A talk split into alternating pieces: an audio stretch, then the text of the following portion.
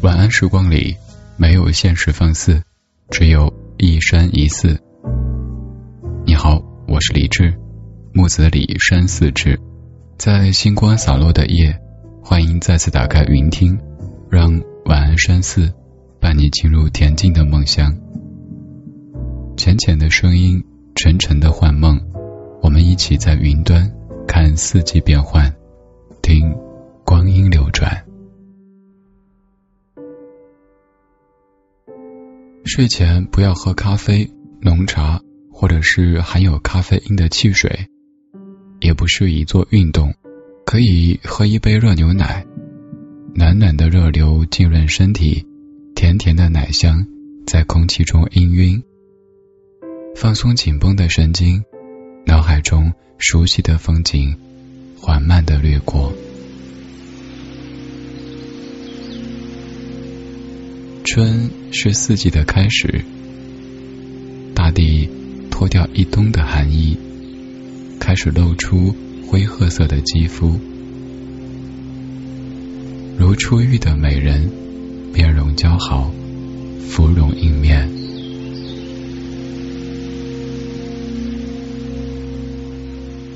春回大地，一切都变得诗意起来。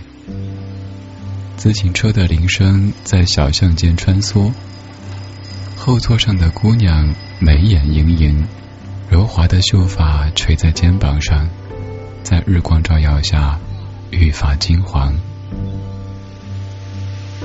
微风一起，姑娘紧抓骑车人的后背，朗声大笑，诉说着春天的故事。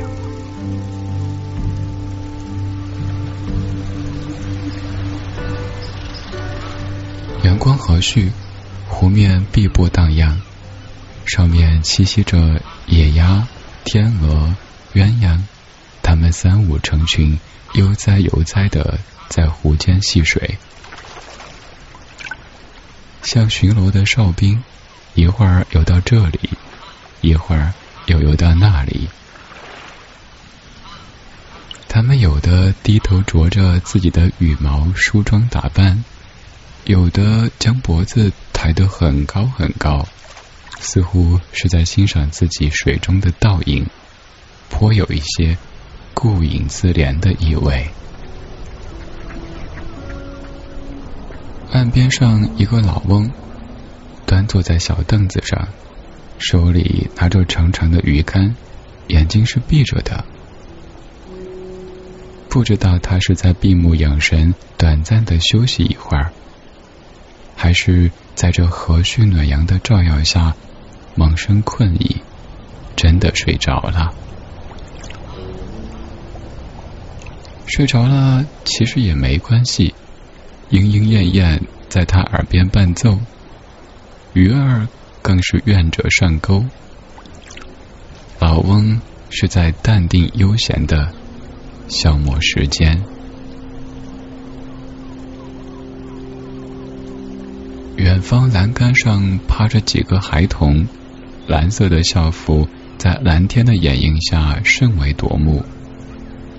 鲜艳的红领巾飘扬在胸前，嘻嘻哈哈的热闹声时不时传到耳边。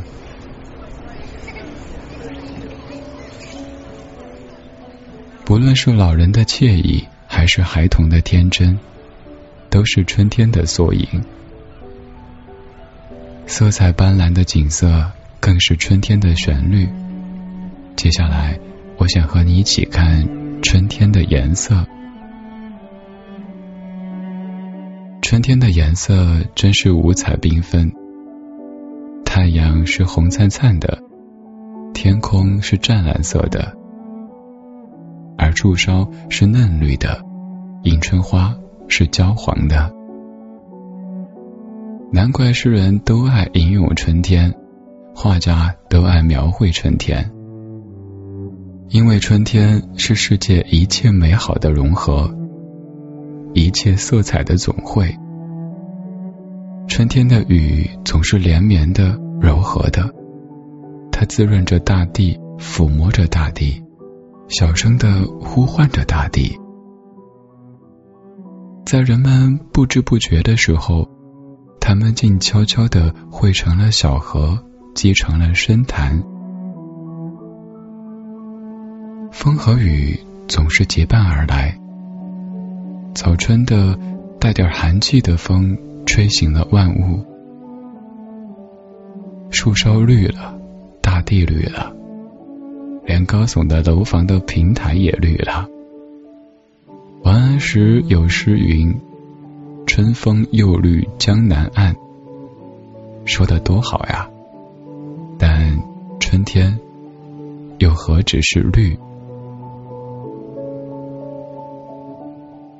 和蔼可亲的春，用柔嫩光滑的手掌，轻轻的抚摸着草儿、花儿、苗儿，无声无息的滋润万物，婉而轻盈的。迈动了脚步，挥一挥手，不带走一片云彩。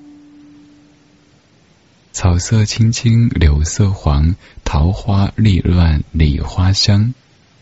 神采飞扬的春，用和煦温暖的春风唤醒了大地。绿草如茵，柳树刚刚长出嫩黄的细叶，在风的吹拂下。满山满坡的野花睁开了眼，一朵，两朵，一丛，两丛，连成片，汇成海。人们面对着蓝的、红的、黄的，气势磅礴的色彩的海洋，烦恼没有了，萎靡也没有了。是春天的色彩给我们带来向上的力量和信心。再看看春天的天空吧，怎样的天空也是五颜六色，使人眼花缭乱呢？那是孩子们放的风筝，在蓝天白云的掩映下，千姿百态的风筝潇洒自如的飘舞着，飞升着。春天属于孩子们，天空也属于孩子们。然而，他们不是同时也在努力的打扮着春天，增添着春天的色彩吗？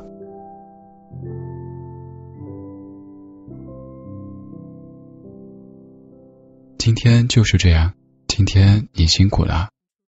现在忘掉所有烦扰。今晚睡个好觉，明天一切更好。我是李志，在北京，祝你晚安。